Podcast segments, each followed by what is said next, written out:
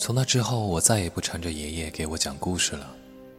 我窃以为爷爷总算是松了一口气。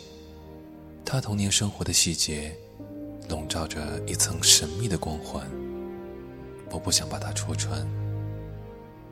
他是从地狱中走出来的人，有权保留自己的秘密。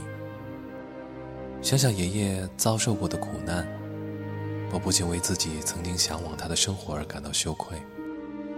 我不用付出什么，就能过上安全和正常的生活，应该感到幸运才对。